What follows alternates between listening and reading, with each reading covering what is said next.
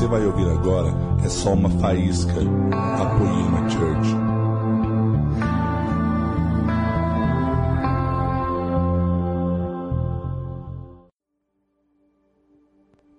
E aí, gente? Ajuda o pregador. E aí, gente? Obrigado pela participação de vocês. Faz muito bem para mim. Boa noite para todos vocês. Eu sempre digo isso, as pessoas que sobem também, mas é uma verdade dentro de nós, é uma alegria muito grande, um privilégio, um prazer, uma responsabilidade também.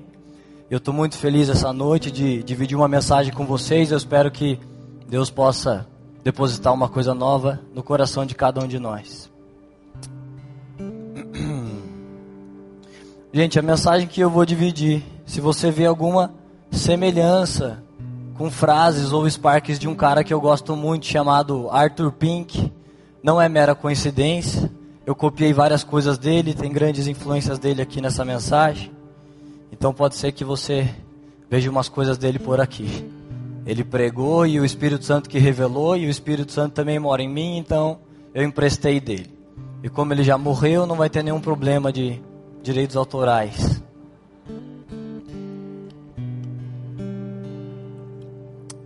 Gente, o tema dessa mensagem, para quem está anotando, quem não está anotando, você deveria anotar, que você vai absorver melhor, mas não tem problema. Mas quem está anotando o tema é o outro evangelho.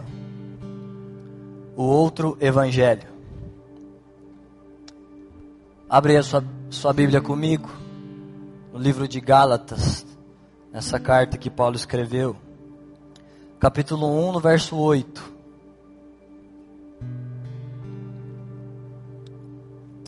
Diz assim: Mas ainda que nós, ou um anjo dos céus, pregue um evangelho diferente daquele que pregamos a vocês, que seja amaldiçoado. Então eu, eu preguei uma palavra parecida com essa na terça-feira na nossa, na nossa escola de líderes. E esse é um verso que Paulo está dizendo para uma igreja que ele pregou o evangelho, que ele implantou igrejas lá. Ele anunciou um evangelho e depois de um tempo ele ouviu notícias de que outro evangelho estava sendo pregado. Então você vai ver no contexto da carta que o evangelho que Paulo anunciou era de graça. O evangelho que Paulo anunciou era de Cristo. Mas o evangelho que estava sendo anunciado eram de regras, era um evangelho legalista. Tem um outro verso que Paulo fala: Vocês caíram tão rápido da graça que eu ensinei. Paulo ensinou a graça de Cristo, mas de alguma maneira naquela igreja entrou um evangelho que não era mais o de Cristo. Então eu partilhei esse verso, pois o Vilas falou, falou, mano, compartilhou uma coisa que ele viu nesse verso que eu não tinha visto. Imagina só se eu subo aqui e falo, gente, eu vou pregar uma mensagem hoje. E se alguém pregar uma mensagem diferente da minha, seja amaldiçoado. Porque aqui eu estou pregando é o evangelho. Ou se eu dissesse, se alguém prega uma mensagem diferente dessa igreja aqui, seja amaldiçoado. E foi o que Paulo fez. Paulo diz para os Gálatas: se alguém pregar um evangelho diferente, seja amaldiçoado. Então, de alguma maneira, Paulo tinha a confiança dentro dele que o evangelho que ele anunciava era o verdadeiro. Ele sabia no espírito dele: o que eu estou pregando é real. A mensagem que eu prego é de Jesus. Não existe outro evangelho, mas estava sendo anunciado um outro lá. Então eu vou ler alguns versos, eu não vou ler o que está escrito neles, eu vou ler só o endereço. Anota aí na sua Bíblia. Ou no seu caderno. Anota para ver se eu não estou mentindo. Chega na sua casa e você confere, você medita nas escrituras e lê esses versos lá. Mas eu vou ler alguns versos só para a gente entender um plano de fundo e daí a gente fala desse verso que eu acabei de ler. Para a maioria das coisas que Deus cria, que Deus faz, de alguma maneira, Satanás faz aquilo. Satanás tenta inovar aquilo. Então tem 7 bilhões de sobreviventes na Terra e de alguma maneira todos eles buscam felicidade, alegria, todo mundo quer ser feliz. E muitas pessoas escolhem caminhos de felicidade que não foi Deus que fez, mas a felicidade é uma coisa que Deus tem para o ser humano. Mas o diabo imita isso de alguma maneira e vende uma felicidade de um jeito diferente. Então, para muitas coisas que Deus cria, Satanás faz uma coisa parecida. Só que essas coisas são debaixo dos princípios dele e não dos princípios de Deus. Então, assim como Deus tem um filho unigênito, que por causa de mim e de você não é mais unigênito, é primogênito, Satanás também tem um filho. Isso está escrito em 2 Tessalonicenses 2,3. Diz que Satanás tem o filho da perdição. E do mesmo jeito que Deus tem a sua trindade, sabe? Pai, Filho, Espírito Santo, Amém. Do jeito que Deus tem essa trindade, Satanás também tem a sua trindade satânica. Está escrito em Apocalipse 20, verso 10. Então todos nós aqui somos filhos de Deus. Deus diz para nós sermos luz no mundo e sal da terra. Então, assim como nós somos luz, a Bíblia diz que Satanás tem os filhos das trevas. Deus tem os filhos da luz e Satanás os das trevas. Isso está em Mateus 13, 38. Deus tem o um mistério da piedade e Satanás tem o um mistério da injustiça. Mistério, quando você vê essa palavra no Novo Testamento, na Bíblia, é uma coisa que estava oculta, por isso é um mistério, mas Deus nos fez conhecer, Deus nos revelou o mistério da piedade. Mas segundo Tessalonicenses 2:7 fala sobre o mistério da injustiça. Satanás tem um mistério da injustiça. Apocalipse 9, verso 4 diz que Deus tem um selo na testa dos seus servos.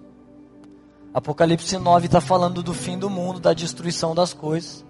E tem um momento que uma praga, ela pode ser simbólica ou não. Estuda a escatologia que você vai descobrir. Se você tem interesse nisso, digita lá no Google. Escatologia, Luciano Subirá. Ele é a melhor pessoa que eu já vi falando disso. E tem um seminário curtinho lá que você pode ver. Tem só 12 horas de, de pregações e vai dar para você entender um pouco de escatologia.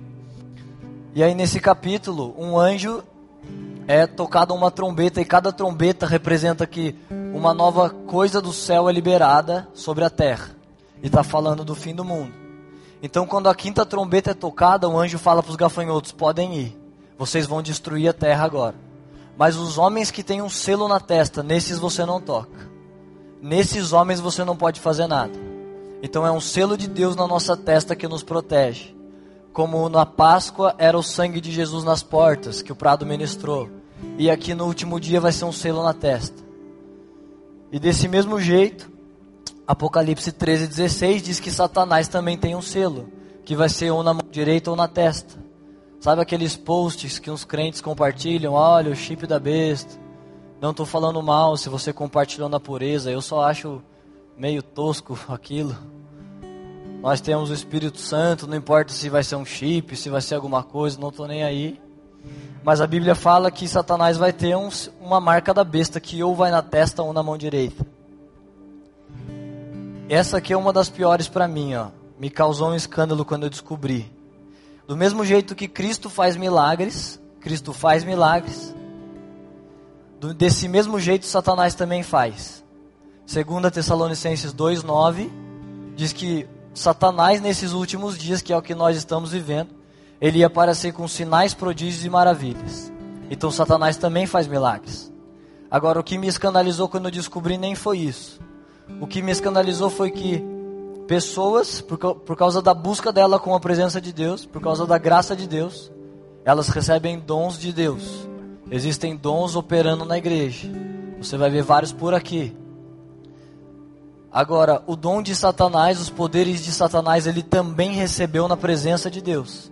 Assim como pessoas dessa igreja que têm dons receberam na presença de Deus. Mas vamos dizer que eu tenho um dom de curar e um dom de, de maravilhas. Eu oro e uma perna que não existia cresce. Eu olho e um cara cego volta a enxergar.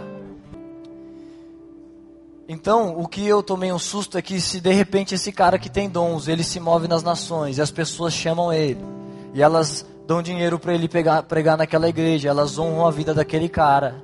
E ele vai lá e libera os dons que Deus deu para ele, pessoas são curadas. Mas de repente, se esses dons dentro do coração dele, se isso, se isso serve para construir uma reputação, construir uma agenda, construir relacionamentos, se o coração dele não está fazendo aquilo para glorificar Jesus, se o coração dele começa a fazer aquilo para glorificar a si mesmo, sabia que Deus não vai lá e não tira o dom dessa pessoa, Deus deixa o cara continuar exercendo aquele dom. A Bíblia diz que o dom é revogável, então se você tem dom de cura e você se desvia Você não tem mais vida com Deus, você não tem mais caráter com Deus, mas você vai continuar tendo dom. O que é muito pior do que se Deus tirasse o dom. Porque se Deus tira o dom, você fala, vixe, Deus não está mais comigo. Não estou curando pessoas, Deus não está gostando de mim. Agora, pior do que tirar o dom é que Deus tira a presença dele. Então, se o seu coração está satisfeito com o aplauso de pessoas, com as igrejas te chamando, se é para isso que serve seu dom, um dia você vai prestar contas do que você tem feito com ele, mas ainda não é muito hoje. Se o seu coração fica feliz, tá bom. Eu nem preciso tanto da presença de Deus. Se Deus me der palavra, poder, unção, e as pessoas choram, e eu sou aplaudido, e meu nome está nas nações, se isso acontece, tá bom. É claro que ninguém pensa isso, mas no inconsciente do cara, se ele fica satisfeito com alguma coisa menos do que a presença de Deus, Deus entrega esse cara às próprias paixões do coração dele.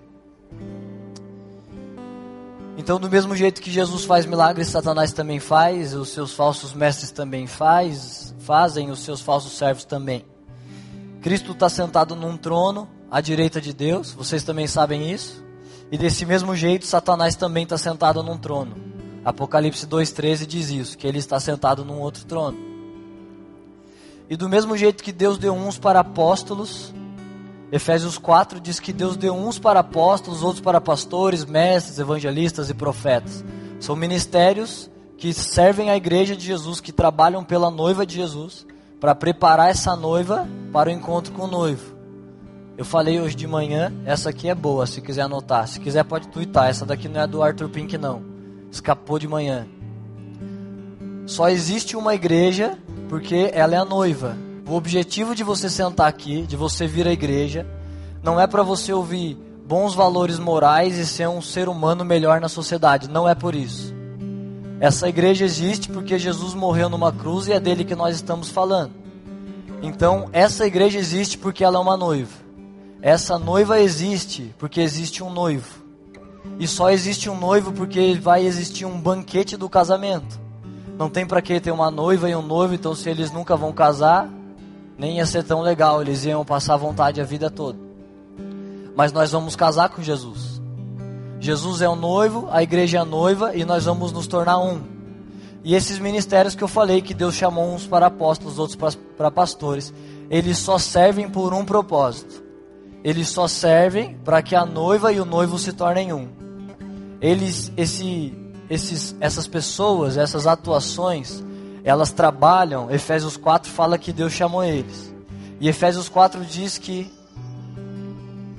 que eles trabalham na edificação do corpo de Cristo até que a igreja chegue à semelhança do Filho de Deus. Então tem alguns teólogos cheios de portfólio e eu não tenho nenhum, mas eu tenho só um diploma de publicidade. Falta buscar que faltou meu RG lá. Mas eu tenho. Mas esses caras têm um monte de conhecimento, um monte de diploma e tem gente que gosta desse monte de coisa. E eles, alguns deles estão gastando a vida para dizer que não tem mais aposta, que eram coisas do passado. Agora eu só não entendo isso, porque Efésios 4 diz que Deus chamou uns para apostas. E o mesmo Efésios 4 diz que existe um prazo de validade pelo qual Deus chamou. Deus chamou os apóstolos até que a igreja chegue à maturidade e plena semelhança do Filho de Deus. É esse o prazo. É até que nós nos parecemos 100% com Jesus. Se você ainda peca, e você peca, porque a Bíblia diz que quem diz que não peca, não tem verdade nenhuma nele. Se você ainda peca, você não se parece 100% com Jesus. Se você não se parece, esses ministérios ainda estão trabalhando para que a gente se pareça. Então, assim como Deus chamou apóstolos, Satanás também tem seus apóstolos. Essa é uma das piores. Está escrito em 2 Coríntios 11, 13. Satanás tem apóstolos para si. Agora, o pior de ele ter apóstolos é que muitos desses apóstolos, eles não estão presos, eles não são traficantes, até porque eles são apóstolos. Então eles estão em púlpitos pregando o evangelho, pregando a palavra de Deus. Agora, eles existem, apóstolos de Satanás, mas eles estão pregando nos púlpitos de igrejas. Então, se todas essas coisas que Deus faz, Satanás de uma outra maneira ele também faz, isso tudo nos leva a considerar e a pensar no evangelho de Satanás. No evangelho que Jesus morreu para construir e deixar na terra, e Satanás pega esse evangelho e anuncia ele diferente. É um outro evangelho, não é o que Paulo pregou, não é o que Jesus pregou. E Satanás anuncia ele nos nossos corações e em alguns lugares por aí. Então, o mesmo campo que o Senhor está ocupado trabalhando, esse campo que somos nós, esse campo que é a igreja. Paulo usa essa figura algumas vezes, ele fala assim: vocês são lavoura de Deus. Várias vezes nós somos comparados a um campo. Então, nesse campo que Deus semeia trigo, nesse campo que Deus está cultivando e trabalhando, Satanás também está trabalhando. Satanás semeia joio.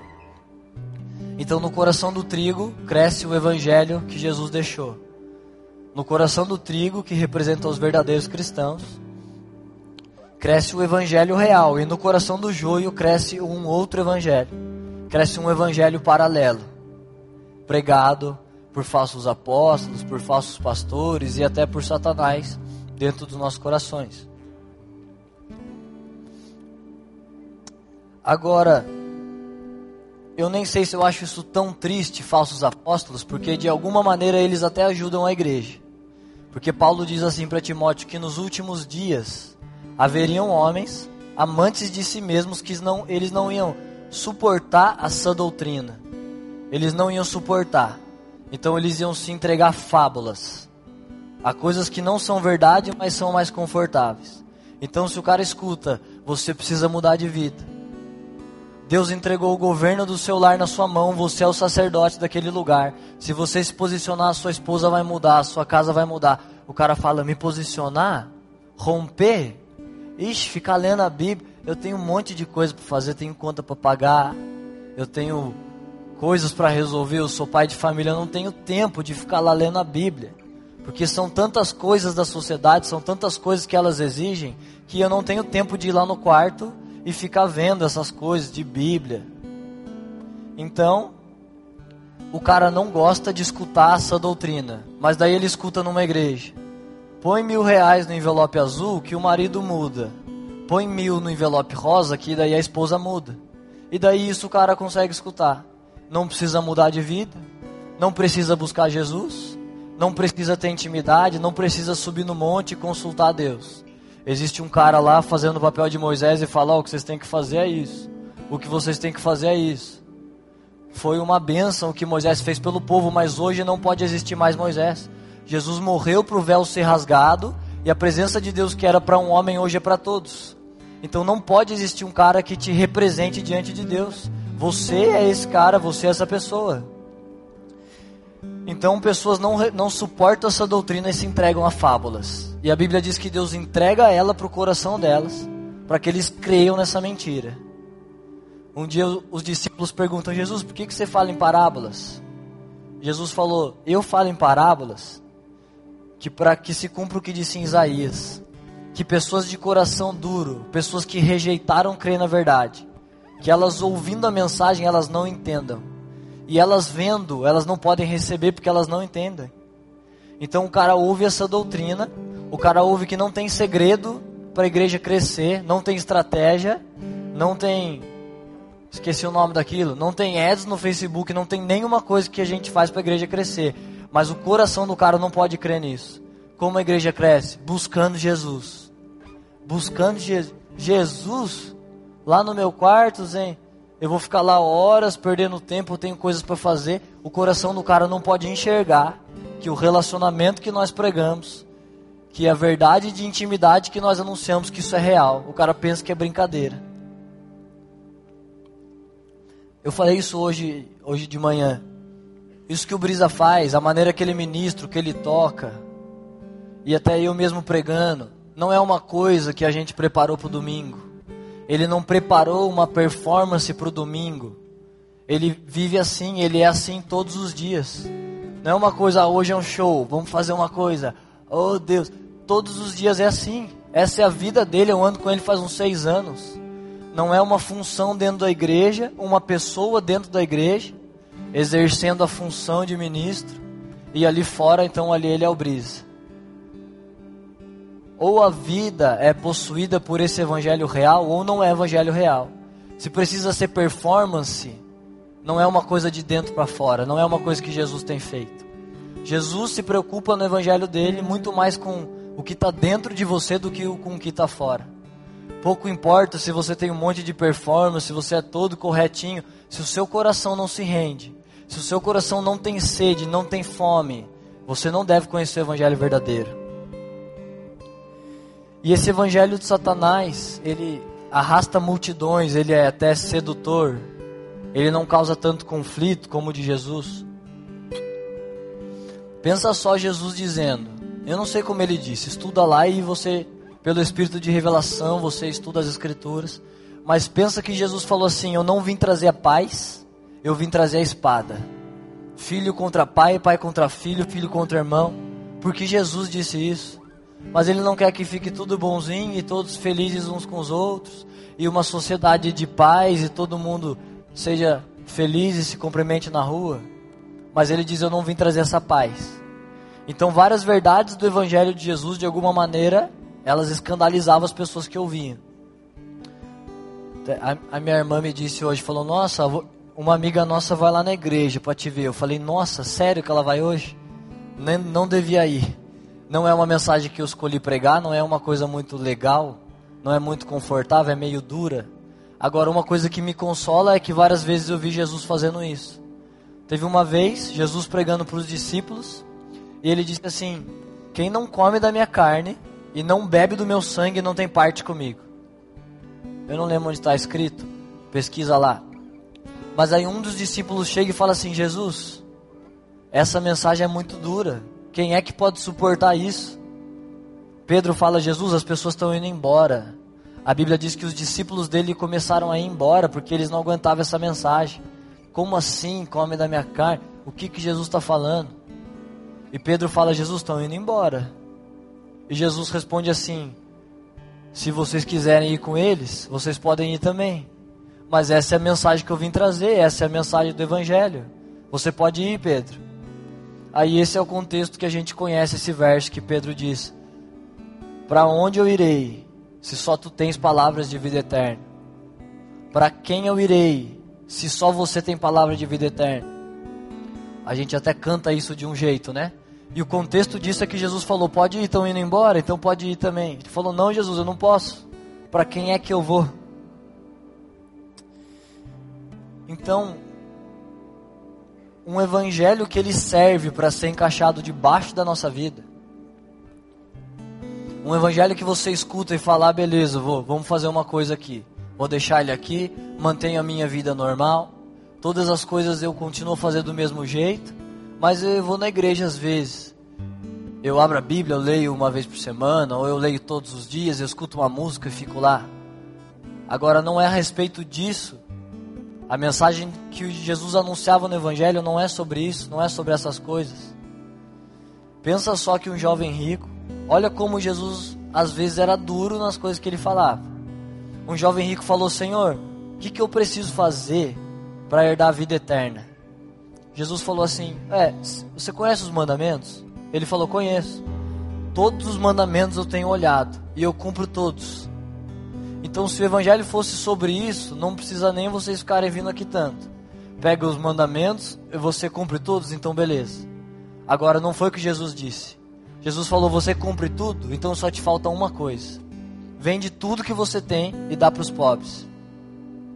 Então, o evangelho apresentado para aquele rico, o evangelho que Jesus apresentou, não podia ser colocado debaixo da vida dele, beleza. Então, eu continuo aqui com os meus bens, fazendo um monte de coisa, só que agora eu vivo o evangelho, às vezes eu vou seguir esse Jesus. Mas a Bíblia diz que ele ficou muito triste, porque ele tinha muitos bens, e ele abandonou Jesus, ele parou de seguir. Eu preciso vender tudo? Então não, Jesus. Eu queria te seguir, mas se eu tenho que vender tudo, então não dá. Eu tenho muitos bens. Então esse evangelho de Jesus que causou desconforto nele, estragou a vida da maioria dos homens da Bíblia. Eu digo estragou no bom sentido. Trouxe crises de pânico, trouxe desespero. Pensa num jovem de 18 anos chamado Jeremias. Ele profetizava. Deus falava assim: manda dizer que o muro vai cair. Jeremias gritava pela cidade: os muros vão cair. Manda dizer agora que o dia da vingança está chegando. Jeremias falava: o dia da vingança está chegando. Ele era profeta de Deus, o que Deus mandava ele falava. Só que as coisas não aconteciam. Ele profetizava e nada acontecia. Um dia ele, ele orando, ele fala: Deus, o povo me chama de louco. Eu estou dizendo que o Senhor manda, mas nada acontece. Eu vou parar de pregar o Evangelho. Aliás, não era Evangelho. Eu vou parar de anunciar a sua mensagem. Eu não vou mais falar. Está escrito lá em Jeremias. O Evangelho não é de homens perfeitos. De jeito nenhum eu montei uma bela mensagem. Quero que você pense: olha que santo. O Brenny Manning falou uma frase muito feliz. A igreja não é um museu de santos, ó, oh, os pastores, todos santos, olha que maravilha. A igreja é um hospital de pecadores. Igrejas têm mentirosos, igrejas têm maconheiros. A igreja é um hospital de pecadores. Se eles não podem vir aqui, eles vão para onde? Se a gente prega de um Jesus que muda eles, como é que eles vão vir e a gente não vai abraçar eles? Tem uma música de uma banda chamada Casting Crowns que o refrão canta assim: se nós somos o seu corpo, então por que seus braços não estão abraçando? Se nós somos as suas pernas, por que os seus pés não estão alcançando? Se nós somos o corpo de Jesus, alguém não pode passar na rua e não se sentir digno de entrar aqui. Aqui não é lugar de digno, só tem um digno, Jesus. Jesus é digno. Então não tem um outro evangelho, eu não conheço e você nem vai encontrar aqui. Você pode ser decepcionado aqui de vários jeitos. Tem um pastor amigo nosso, a gente faz isso aqui também, curso de integração. Quando a gente recebe membros de outras igrejas que eles querem entender a estrutura e como funciona a igreja, então a integração apresenta como nós vemos e por que a gente funciona assim. E no curso de integração desse nosso amigo, eu copiei ele. Eu copio muita coisa, na verdade, até. E eu copiei ele na integração e ele disse que no primeiro dia de integração ele chega para as pessoas e fala assim: gente, uma coisa eu prometo para vocês. Vocês vão se decepcionar comigo. Algum dia vocês vão se decepcionar. Pode ser que eu não vá no seu aniversário e vá no de outra pessoa. Pode ser que eu não responda sua mensagem. De alguma maneira você vai ficar triste. E ele conta que passam uns meses, as pessoas chegam e falam: Pastor, o senhor é um homem de palavra, viu? Ele fala: É, querido, por quê? Ah, porque eu estou frustrado. Estou magoado com o senhor dele. Por quê? Porque você você falou que ia frustrar, a gente frustrou mesmo. Ele falou: Não, eu não disse que ia frustrar. Eu disse que ia decepcionar. Você se frustrou porque não acreditou. Se tivesse acreditado, já estava no cálculo. Vão errar comigo. Não é uma igreja perfeita, não são homens perfeitos. Mas uma coisa, eu conheço a vida dessas pessoas, eu conheço a vida do Brisa. Eu conheço a vida do prato que ministrou oferta. Ele tem vários defeitos, assim como eu. Mas uma coisa que você não vai encontrar aqui é esse evangelho de mentira, esse evangelho de brincadeira. Esse evangelho que não é real, que você pode pôr debaixo da sua vida e está tudo bem. Então tem a área profissional, sentimental e lá religiosa. Vem aqui, faz uma coisinha para Deus, enfia um dinheiro. Esse evangelho você não vai achar nunca aqui. Então no evangelho de Jesus, outra coisa que deve causar escândalo. Jesus disse: quem quiser ganhar a sua vida vai perder. E quem quiser perder a sua vida vai ganhar. Eu morro de medo de pregando isso não entender esse verso.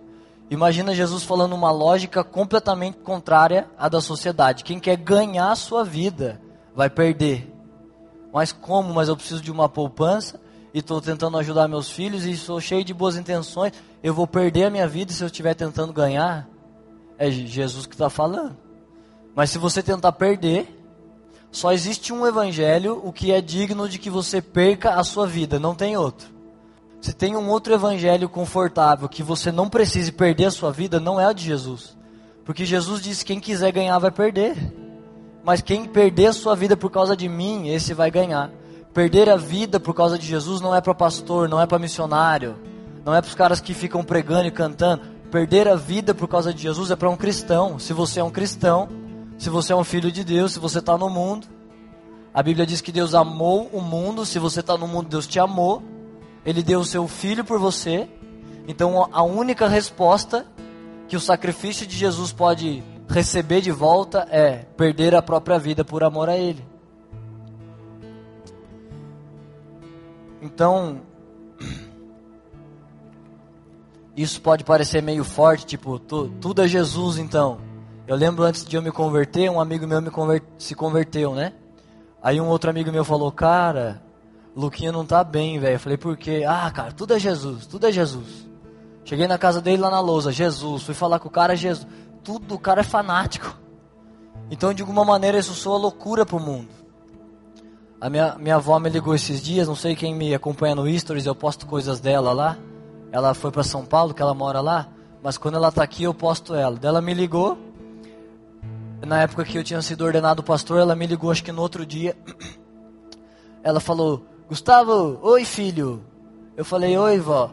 Gustavo, você virou pastor? Falei: É, vó, que fita. Daí, é, daí ela: Fita? Falei: Não, vó. É, virei. Daí ela: Então, filho, eu tô ligando para saber se isso vai mudar alguma coisa no nosso relacionamento. Eu falei: Não, vó, que ela é meio católica, meio só, não é muito não. Ela vai lá no quartinho eu fico lá, só vendo se ela dorme, né? Eu fico na janela, ela fica lá. Ave Maria, Mãe de Deus, rogai por nós pecadores. Fazendo as rezas de, dela. Um dia eu falei, o que você está falando, vó? Eu estou rezando, filho. Você acha que Deus escuta que eu rezo para Ave Maria? Eu falei, escuta, vó, é claro que Deus escuta. Se é verdade do seu coração, Ele escuta. E aí ela falou assim, filho, pode ser qualquer coisa, só não seja fanático. Tudo que é fanático não é bom. E ela me considera um pouco fanático, né? Um dia ela falou assim: Filho, você não vai em danceterias? Eu falo: Não, não vou, vó. Acredita, gente? Dance... Não, vocês vão ver essa então. Danceteria nem foi a pior. Eu falo: Não vou, vó. O que, que eu vou fazer lá? Daí ela: Ué, se divertir, tomar um refresco.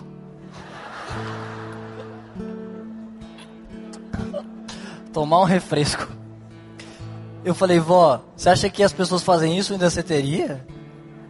Não é isso que as pessoas fazem, não. Elas não vão para se divertir, conversar e tomar um refresco. É outras coisas que acontecem lá. Falei um pouco para ela dela assim quando a dor ficou. Que horror, filho. Eu falei, é, vó, não tem essa não. Tomar um refresco, refresco que eu tomo aqui em casa. Que ela, ela viu um monte de homem lá em casa, ela falou, filho, eu só vejo você com um marmanjo aqui dentro dessa casa. Então lá eu tô tomando um refresco e me divertindo. Agora, a danceteria, tomara que vocês não saibam como é que é. Mas não é muito assim não.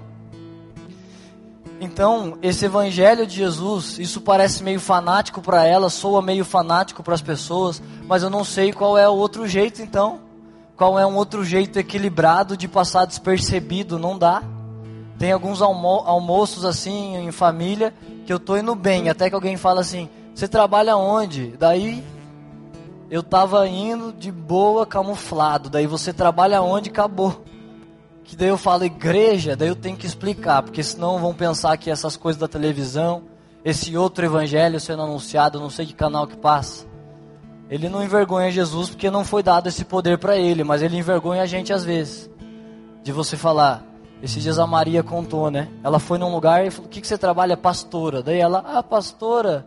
Chorou, abraçou, a Maria orou. Eu falei: Nossa, Maria, que louco. Esses dias também fui no dentista e o cara falou: Profissão.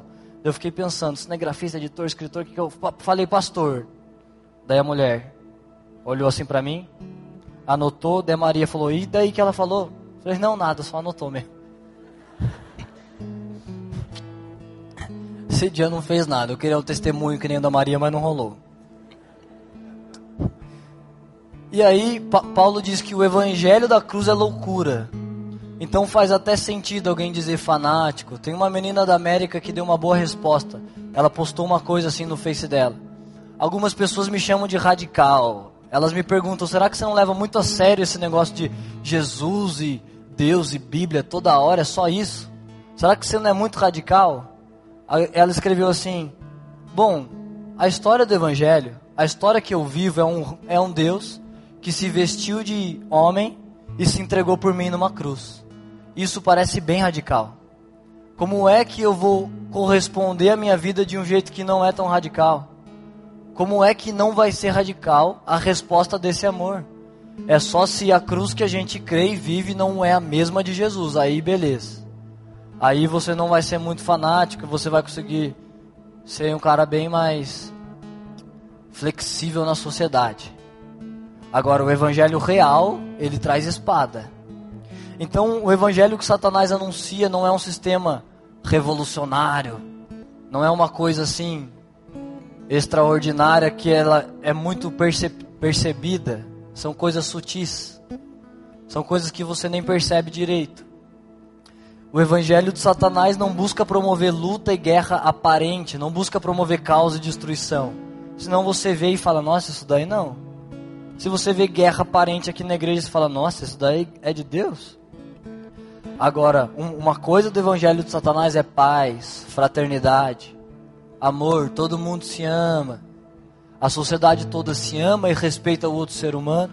Então não tem confronto, não tem conflito, cada um faz o que quiser da própria vida. Cada um vive a própria justiça, cada um vive segundo os próprios pensamentos, o que pensa que é certo, e cada um esteja na sua vida e ninguém se intromete. Respeita todo mundo e pronto.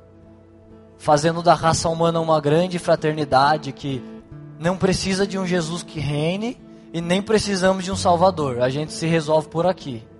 Vamos só ser mais flexível, ser menos preconceituosos e assim tudo vai funcionar. Então esse evangelho também não, não procura só deprimir o homem. Com certeza eu acredito que tem muitas depressões e síndromes do pânico que Satanás está lá nos bastidores falando na cabeça: você não vale nada, você não presta, você não vai conseguir. Esse evangelho não é para você, essa igreja não é para você. Você nasceu para ser loucão, você nasceu para desandar. Satanás deve estar tá lá envolvido.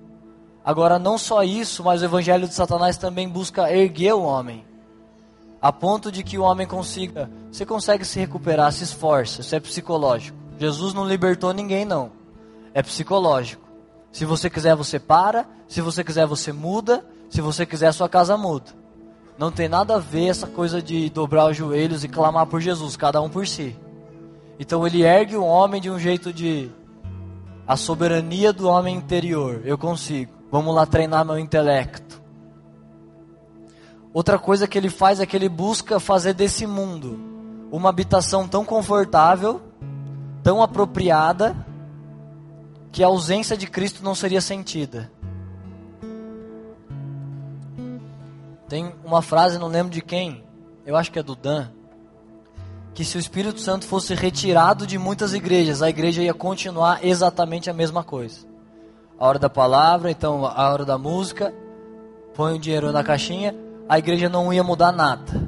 Mas o Espírito Santo não está lá mais dentro, não está dentro dessa igreja, mas ela continua exatamente na mesma performance. Então são igrejas que já se tornaram empresas, não buscam a presença de Deus, elas buscam boa administração. Então o dinheiro vai para lugares certos, o povo pode sentar, ouvir uma boa palavra da Bíblia, e daí você conhece mais coisas históricas da Bíblia e valores morais.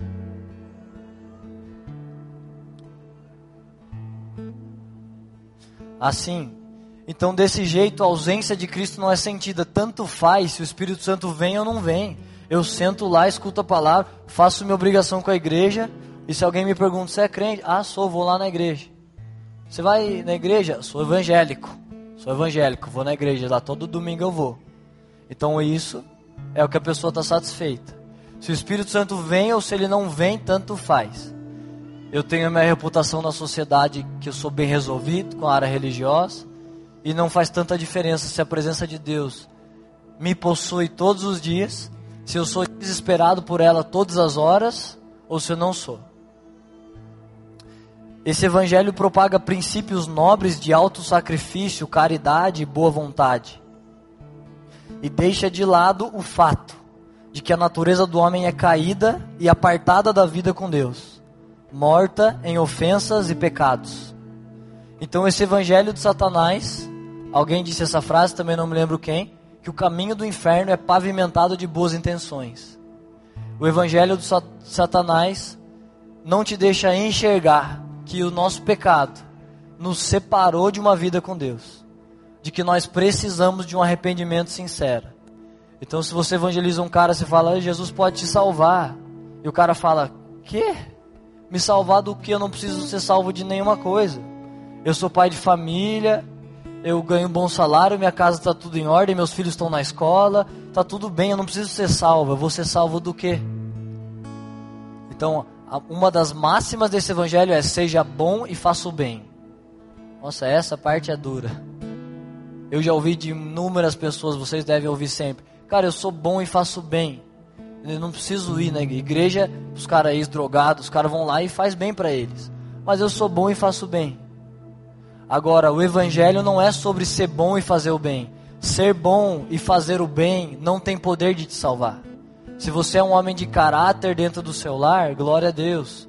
Seus filhos vão crescer em bons princípios. Mas caráter não tem poder de te salvar. Nós não somos salvos porque o nosso caráter é bom. A gente não é salvo porque a gente não prejudica os outros e não faz o mal para ninguém e tenta ajudar todo mundo. Isso não tem poder de salvar pessoas. Obras não podem salvar. A única coisa que pode salvar é o sangue de Jesus. Só Jesus pode salvar, só Ele pode nos limpar. Se você comete um erro e depois se sente bem, você faz dez acertos, isso não tem poder de te limpar. Mil acertos não tem poder de limpar um erro seu. O sangue de Jesus tem poder de limpar mil erros, mas você não tem poder. Não existe uma maneira que você se limpe sozinho. Não existe uma maneira que um homem possa se regenerar sozinho e não precisa de Deus. E eu não acho justo que eu não seja salvo, porque eu não faço mal para ninguém. Anota esse verso aí. Romanos 10, verso 3.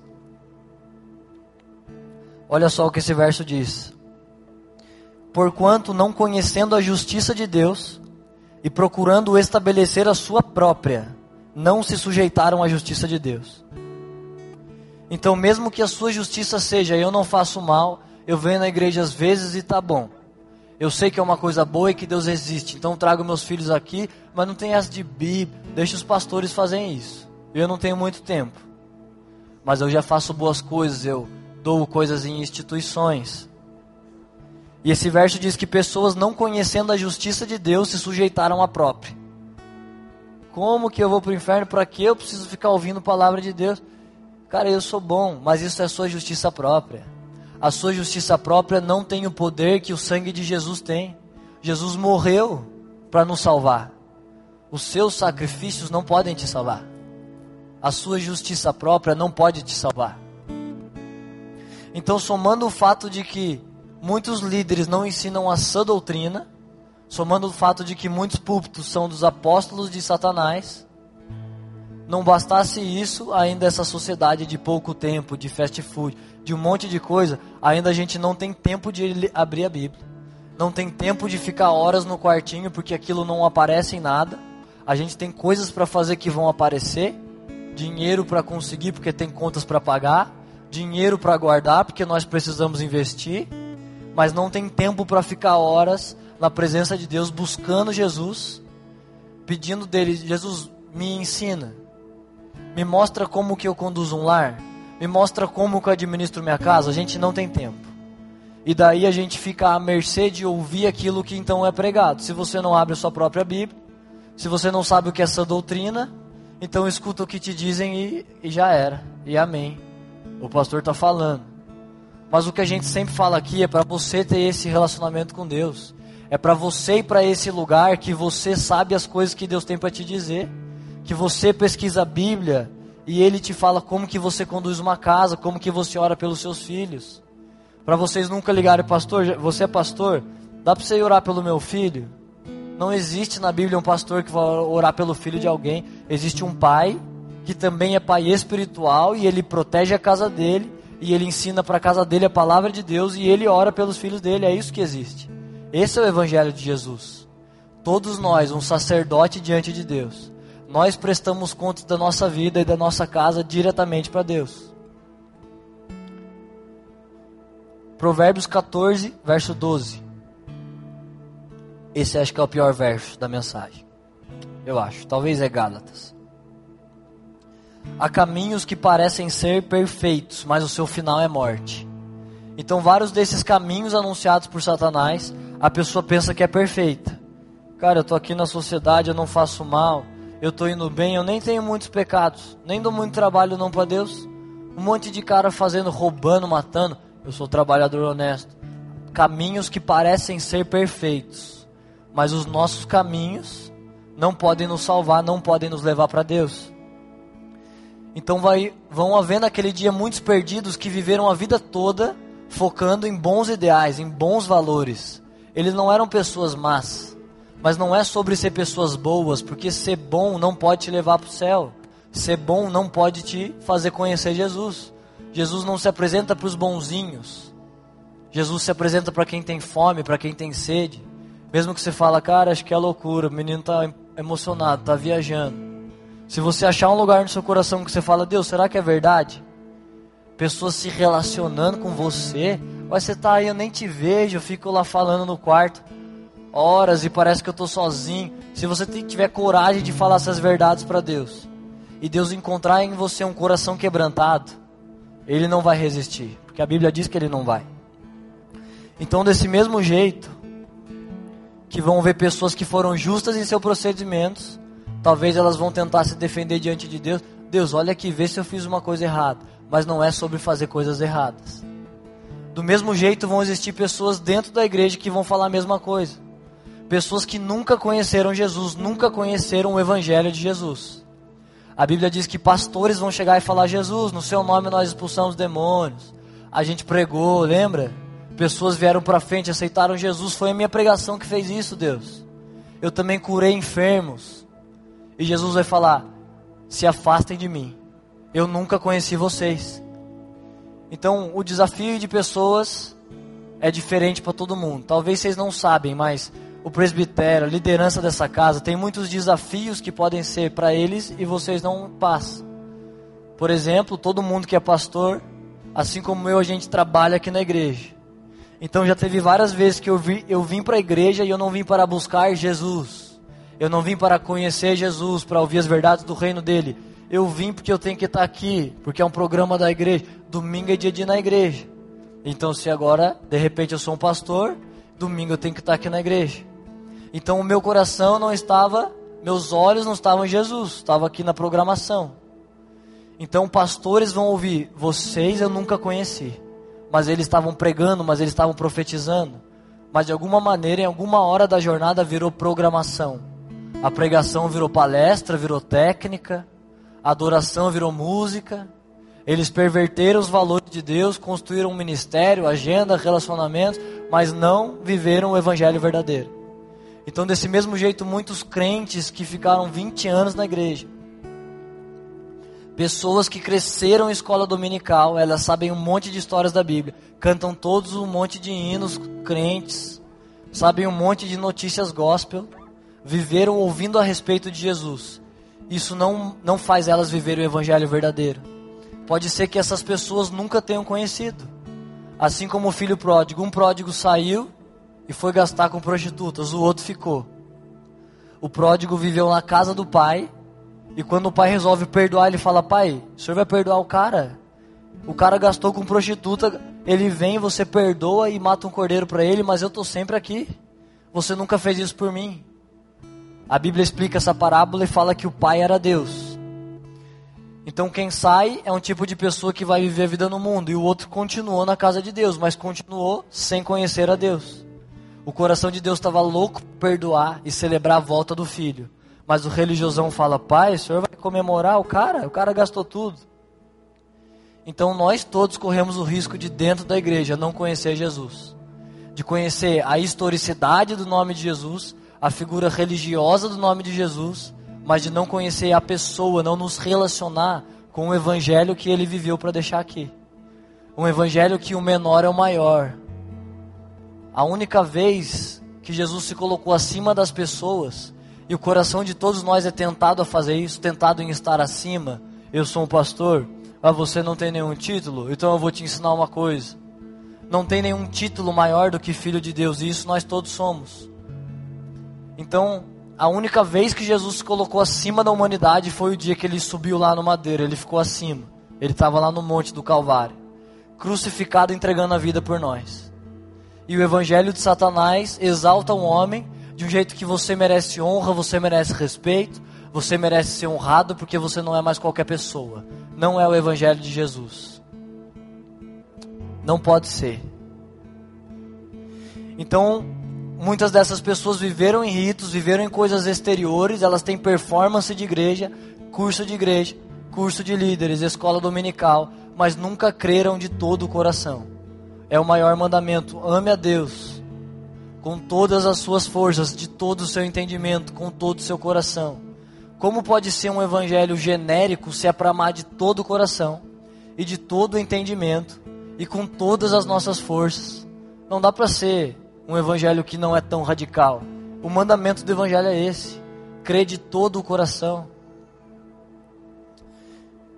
Então, o propósito dessa mensagem, o propósito dessa pregação, eu acredito tanto na, no momento da adoração quanto no momento da pregação.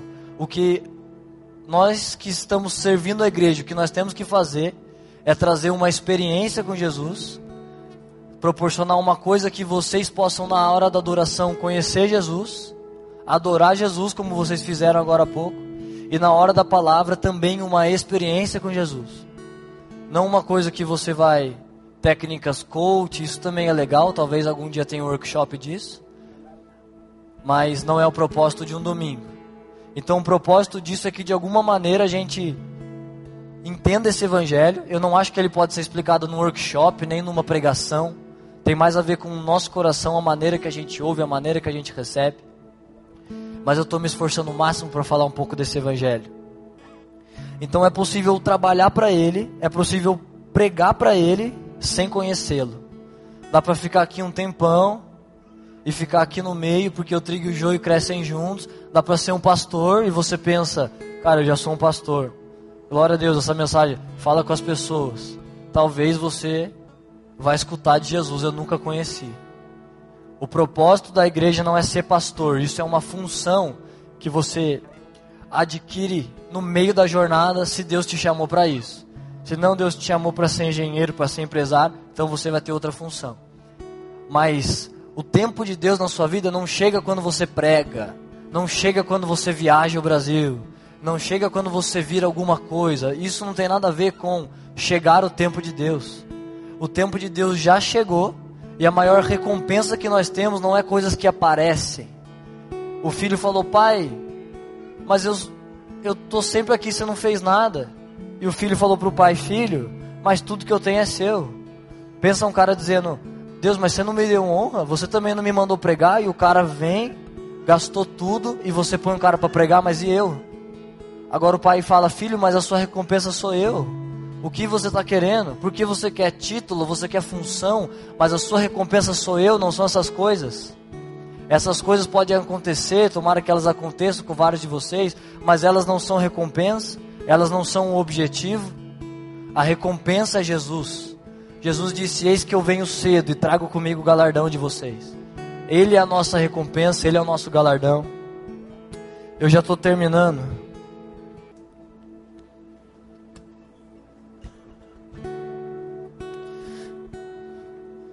Então, tudo que eu espero, todo o meu esforço de ser fiel àquilo que Deus disse, de ser fiel à palavra que Deus me deu, é de transmitir, de comunicar exatamente aquilo que Deus tem para o coração da igreja dele, para o coração da noiva dele. E existe uma passagem na Bíblia que os discípulos falam, falam assim: Quem é esse que até o mar obedece? Jesus disse para a tempestade: se acalme, e o mar obedeceu. E os discípulos falam: quem é esse? Quem é esse homem que a voz dele, os mares precisam bater continência para esse cara? Quem é esse? E o que eu estou perseguindo hoje, o que eu estou partilhando hoje, é a busca por esse homem. Quem é esse? Não só por causa daquilo que ele faz, mas por causa daquilo que ele fez, de ter se entregado por nós. Todos os dias tem dias que eu erro, eu não consigo abrir a Bíblia, eu não consigo adorar. Eu erro em não dedicar esse tempo para Deus, mas no meu íntimo eu estou dizendo: Jesus, eu preciso te conhecer. Precisa ser o evangelho real. Eu não quero passar na terra e ser um pastor, então estuda a Bíblia, traga uma boa mensagem. Não é isso.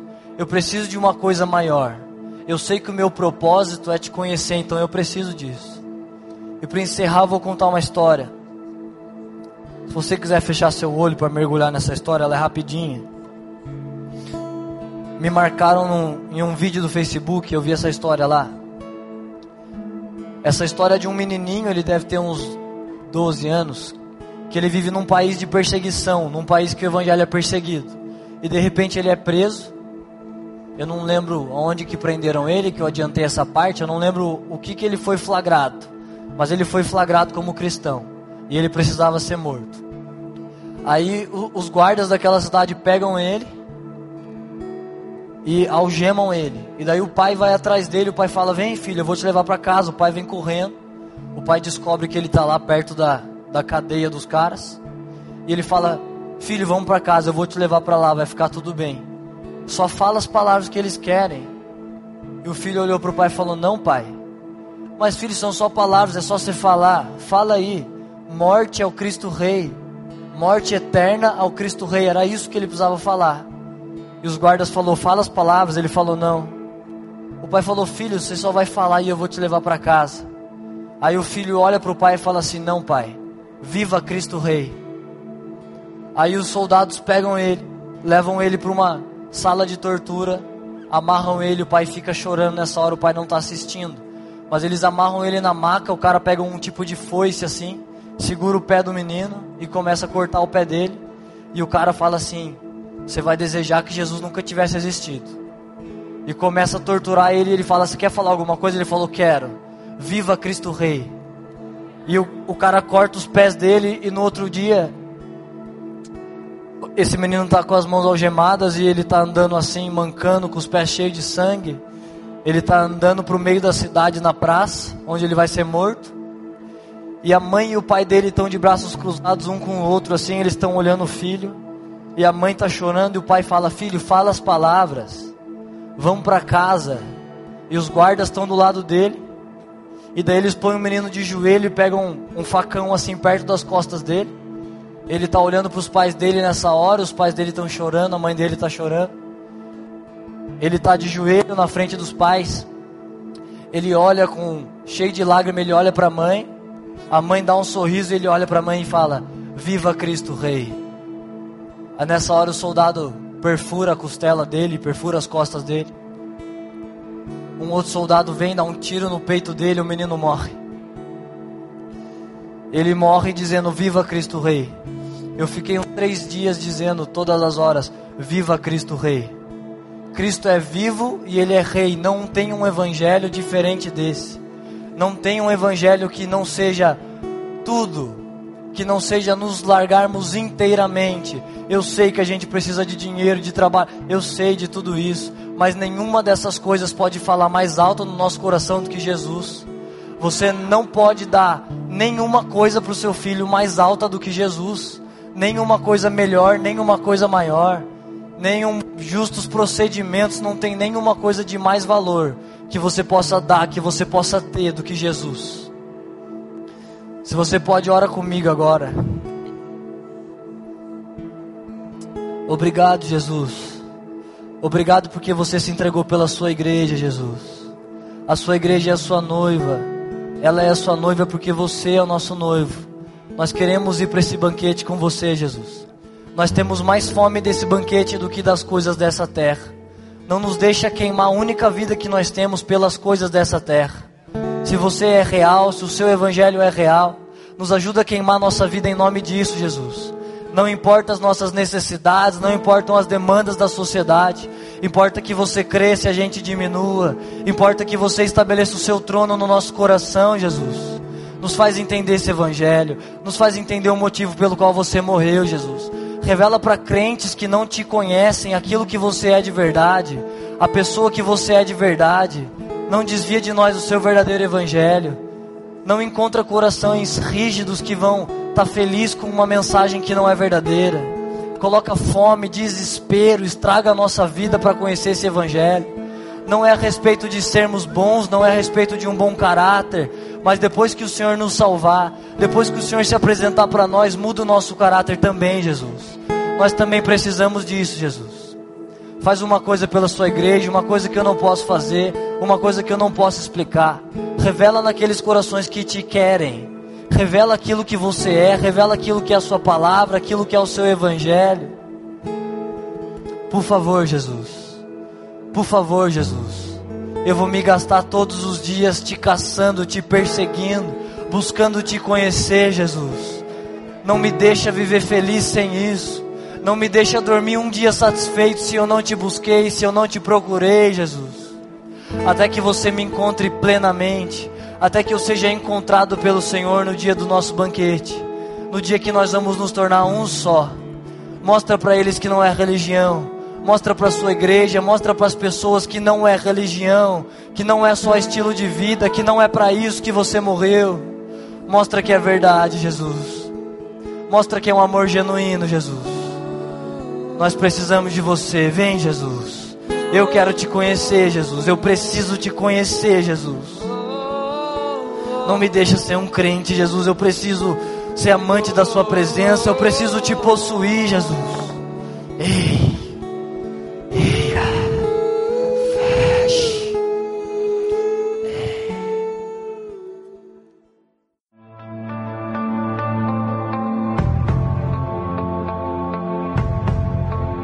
Você acabou de ouvir uma mensagem da Poema Church. Para mais informações, acesse o nosso site poema.com.br